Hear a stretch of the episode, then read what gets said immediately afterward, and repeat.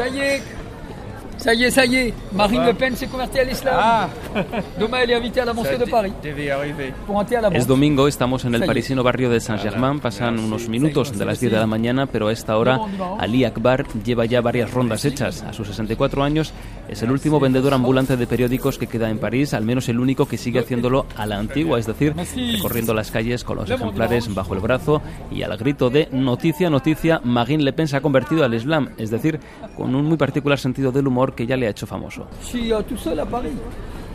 Soy el único que queda en París, ya no hay nadie que venda los periódicos como yo, antes éramos unos 40, pero todos han acabado marchando. La prensa ya no es rentable, ahora la gente se abona a los periódicos y a las revistas, utiliza las nuevas tecnologías. Es la política de los editores de prensa porque así venden directamente. La prensa ya no es rentable para alguien como yo o para los kiosqueros porque se vende mal, muy mal.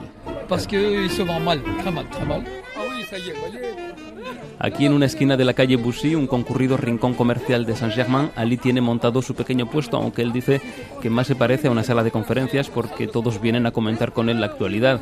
Como la mayoría de los domingos, su hijo le acompaña y es quien vigila el tenderete mientras su padre va al encuentro del cliente cuando no son ellos los que se acercan a él, porque después de 44 años repartiendo periódicos se ha convertido en una figura muy popular, en un icono al que todo el mundo saluda, al que todo el mundo estrecha la mano o quiere invitar a un café, aunque él confiesa que el negocio ya no es exactamente lo de antes. El Journal. Du Dimanche es el único periódico que aún se vende relativamente bien porque es un dominical, si no durante la semana vendo unos 40, unos 50 ejemplares de Le Monde, pero con dificultades, alguna decena de clientes que son fieles, los otros eh, hay que ir a venderlos a los bares, a los restaurantes y durante 7 u 8 horas hay que sudar para vender los 40 Le Monde y eso todos los días. Ali llegó a París en 1973, dice que como turista y por casualidad, pero al final acabó quedándose. Apenas unos meses antes había desembarcado en Rouen, procedente de su Pakistán natal, y fue un estudiante argentino quien le dio la idea de vender periódicos, algo que empezó haciendo con el satírico Charlie Hebdo. Mientras lo cuenta, carga con una nueva pila de dominicales y salimos a hacer la tournée de cafeterías, pero imposible dar tres pasos sin que alguien le pare.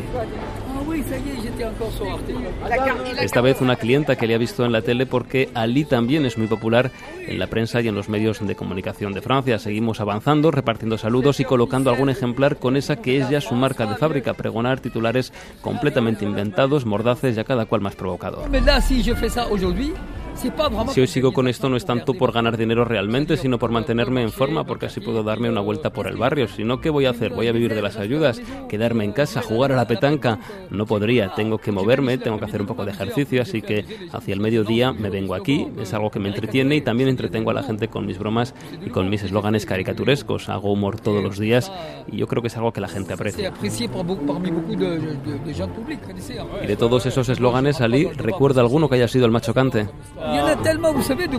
Pues ha habido tantos estos años que no puedo acordarme de todos. Es verdad que ha habido titulares que han arrancado carcajadas, como cuando dije Strauss-Kahn detenido en Marruecos con una cabra. O lo que digo siempre, edición especial, Marine Le Pen se convierte al Islam y luego le añado lo que se me ocurre. En realidad lo que hago es que leo los periódicos y trato de caricaturizarlo. Con cada ejemplar de Le Monde a Ali apenas le quedan unos 60 céntimos, pero hace unos meses, con el traslado de las imprentas a las afueras de París, estuvo a punto de quedarse sin ese trabajo. La movilización popular, pero también de personalidades políticas y de la cultura es lo que salvó la situación. Es el hombre del barrio, nos cuenta este cliente. Es muy popular, muy popular en el barrio, todos le conocen y le quieren. Hace poco tuvo problemas cuando se llevaron las imprentas del periódico y todos nos movilizamos, lanzamos una petición. Es un hombre formidable que tiene mucho mérito. Terminamos la ruta en el Alcázar, un conocido restaurante, y hasta ahora ya cercana al mediodía y en domingo nada de desayunos. Aquí lo que los parisinos hacen y los turistas también es tomar el brunch. Ali se pasea, como siempre, entre las mesas, como si fuera su casa, saluda a los responsables. Sus titulares provocan y despiertan alguna sonrisa, pero hoy nadie compra. Ya no trabajo como antes, es verdad, pero me sigo divirtiendo. Quizá lo deje algún día, quizá en unos años, pero mucha gente me reclama y me dice que sin mí no hay vida aquí, que traigo la luz, que soy un rayo de sol, que despierto simpatía. Yo trato de positivizar las cosas, lo que quiero es hacer reír a la gente, que la gente viva con alegría. Eso es todo. La alegría de vivir. Eso es. La joie de vivir, la joie de vivir, La joie de vivir.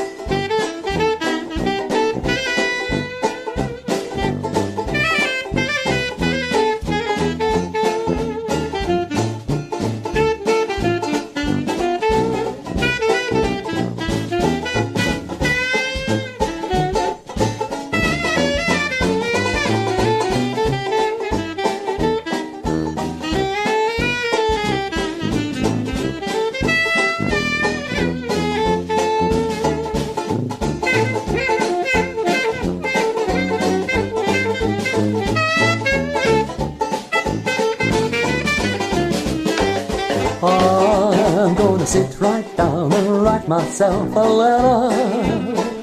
A make believe it came from you. I'm gonna write words oh so sweet.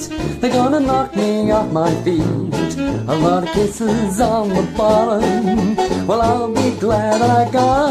I'm gonna smile and say, gee, I hope you're feeling better.